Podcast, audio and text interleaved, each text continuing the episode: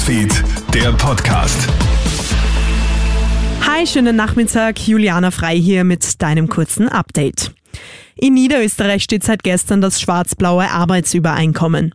Gegenwind gibt es jetzt vom Internationalen Auschwitz-Komitee in einer Presseaussendung.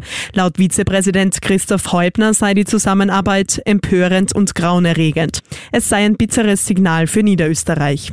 Bei den Freiheitlichen ist die Freude jedoch groß. Ihre Wählerinnen und Wähler muss die FPÖ aber noch überzeugen. Meinungsforscherin Alexandra Siegel sagt zu Puls 4. Denn man hat in der Corona-Zeit mit Johanna Mikl-Leitner ein echtes Feindbild aufgebaut. Äh, rund um die Impfpflicht hat man sie äh, sehr, sehr stark attackiert und auch ähm, gesagt, man wird sie nicht wählen zur Landeshauptfrau. Und hier jetzt äh, den Schwenk zu vollziehen und doch mit der ÖVP zu koalieren, das ist den eigenen Wählern natürlich nicht so ganz einfach zu verkaufen. Deutsche Eurofighter haben gestern mehrere russische Flugzeuge über NATO-Gebiets abgefangen, wie heute bekannt wird. Zu dem Luftalarm ist es über der Ostsee in der Nähe von Estland gekommen.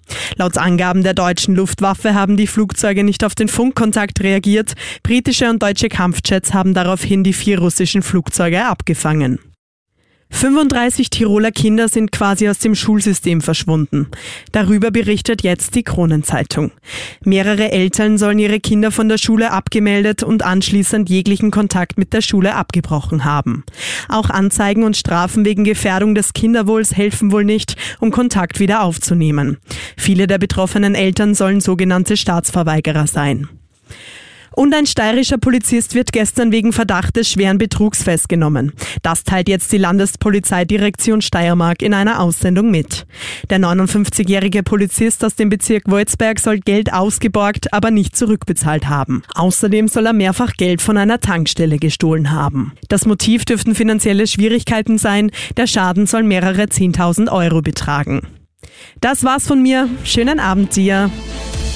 Krone Hits, Newsfeed, der Podcast.